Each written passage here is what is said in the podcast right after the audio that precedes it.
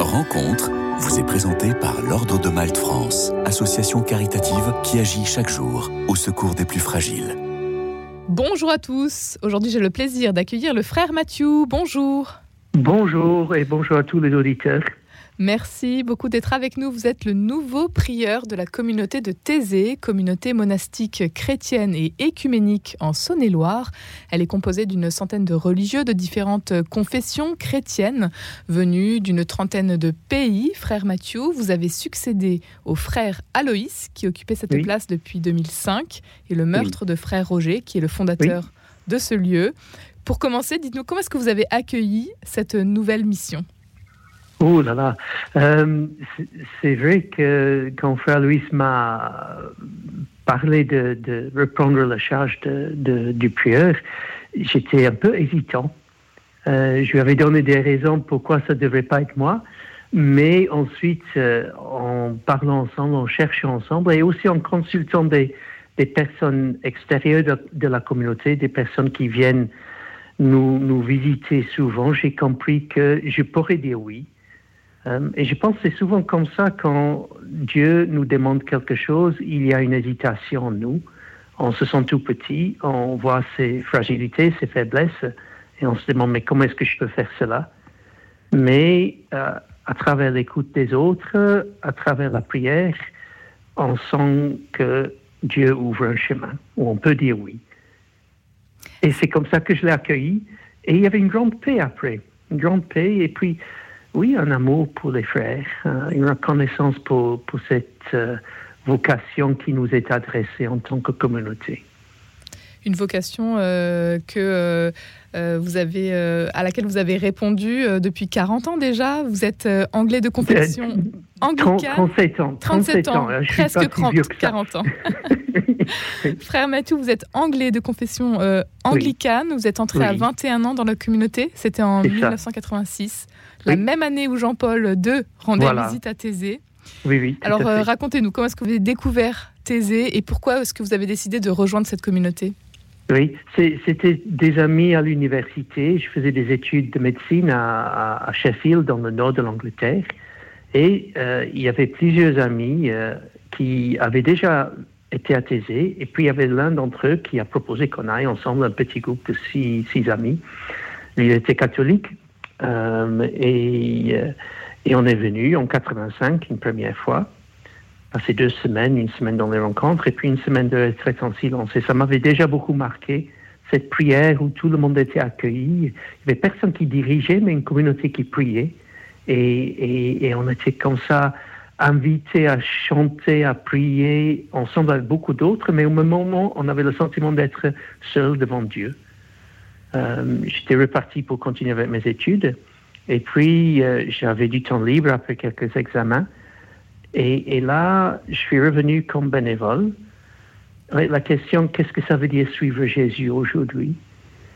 Et tout à coup, j'étais frappé par le témoignage d'unité de la communauté. Et je connaissais la prière de, Jésus en, Jean 17, prière pour l'unité de ses disciples. Et je, je me suis dit, bah voilà, il y a un groupe de personnes qui essayent de vivre quelque chose pour lequel euh, Jésus a prié. Est-ce qu'il n'y a pas là un appel? Est-ce qu'il n'y a pas là une invitation euh, à moi de m'engager? Et j'en avais parlé avec des frères, et puis ils n'ont pas dit oui tout de suite, mais ils m'ont écouté, et puis on a cheminé ensemble. Et j'ai pris une année libre de mes études. Et voilà, je suis revenu euh, l'été 86. Et après quelques mois, c'était clair. Euh, Dieu nous laisse toujours libres, mais a un certain moment, on comprend qu'on doit prendre un risque, qu'on doit sauter. Euh, et, voilà. C'était autour de la visite de Jean-Paul II en octobre 86. Et frère Roger, il m'avait dit, ben, quand le pape vient, tu viens avec les frères pour la rencontre qui est prévue avec lui. Euh, mais j'ai pas osé, osé, franchir la porte. Je suis resté à l'extérieur de la salle. Et c'était bien comme ça. En tout cas, vous ne regrettez pas d'être revenu, d'avoir euh, pris ce risque donc euh, en 86 Non, mais toute vocation connaît ses moments de lutte. Ça, il faut le dire. Hein. Il faut, faut, aussi comprendre que il y a des hauts et des bas. On est des hommes qui essayent de toujours renouveler la confiance et comprendre comment le Christ nous fait confiance. Non? Et, là, je suis très reconnaissant d'être en communauté parce qu'on se soutient mutuellement. Euh, et l'écoute, ça a toujours été très important à Tizi. Alors justement, vous euh, qui avez donc euh, passé déjà près de 37 ans au sein de la communauté, quel regard portez-vous sur toutes ces années? Et peut-être comment ça vous porte pour les défis à relever justement pour l'avenir de Thésée Frère Mathieu. Oui, oui, je, crois que je, peux dire que je regarde la vie passée comme frère avec beaucoup de reconnaissance euh, et, avec un étonnement que que, que, voilà, il est possible toujours de s'engager pour la vie à la suite du Christ. Je, vois aussi un étonnement dans cette parole de communion que nous vivons. Euh, des hommes euh, tout simples, de tous les niveaux, de, beaucoup de pays différents, de cultures différentes. Et, pourtant, il, y a une grâce qui est donnée qui nous permet, sans avoir des réponses à toutes les questions, de, de vivre un signe d'unité ensemble. Le cœur de notre vie, c'est, oui, savoir que dans le Christ, il y a déjà une unité qui est donnée, mais que c'est jour après jour que nous devons concrétiser cela. Euh, et je pense, quand moi je suis entré, on était encore des enfants de la guerre froide, si je peux dire ça comme ça. Euh, on vivait dans une Europe divisée. Euh, il y avait des frères de la communauté qui passaient dans les pays d'Europe centrale et de l'Est, qui maintenaient des contacts avec des chrétiens là.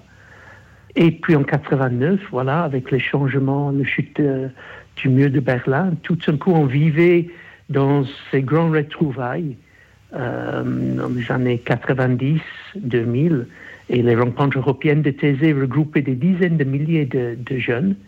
Euh, les rencontres à Thésée même ont, euh, ont, connu une très grande affluence.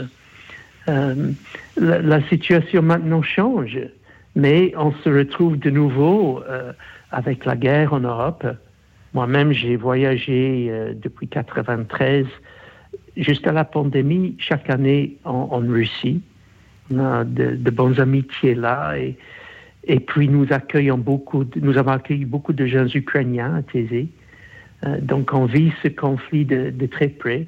On voit ceux qui souffrent de l'agression. On voit ceux qui voudraient résister mais qui ne savent pas comment faire. Euh, et, c'est ça aussi notre vocation, je crois, de, nous tenir dans, dans ces lieux de fracture dans la famille humaine. Euh, si les chrétiens peuvent montrer que, oui, ils sont réconciliés entre eux, est-ce qu'il y aura une plus grande chance pour la paix dans la famille humaine? Et là, ce sont les questions que, que, que se pose aujourd'hui. Euh, et pour moi, en tant que prieur, je crois que la chose la plus importante, c'est d'écouter mes frères, d'écouter ce que Dieu euh, fait traverser notre chemin et d'essayer de comprendre qu'est-ce que l'Esprit dit à nous aujourd'hui, qu'est-ce que l'Esprit dit à l'Église aujourd'hui, qu'est-ce que l'Esprit dit au monde d'aujourd'hui. Cette euh, question de la fraternité, euh, vous voulez te poser aussi avec de nombreux jeunes à l'occasion de la 46e rencontre européenne. Frère Mathieu, elle était organisée en Slovénie cette année. Oui. Plus de 5000 euh, jeunes d'Europe euh, se sont euh, rassemblés, 400 Français environ, et le thème était cheminer ensemble. Voilà. Vous l'évoquiez, donc alors que la guerre sévit dans de nombreuses régions. Vous avez prié pour la paix, réfléchi aux anges de fraternité. Qu'est-ce que vous retenez donc de cette rencontre, vous, et quel serait votre message pour conclure hmm. Frère Mathieu?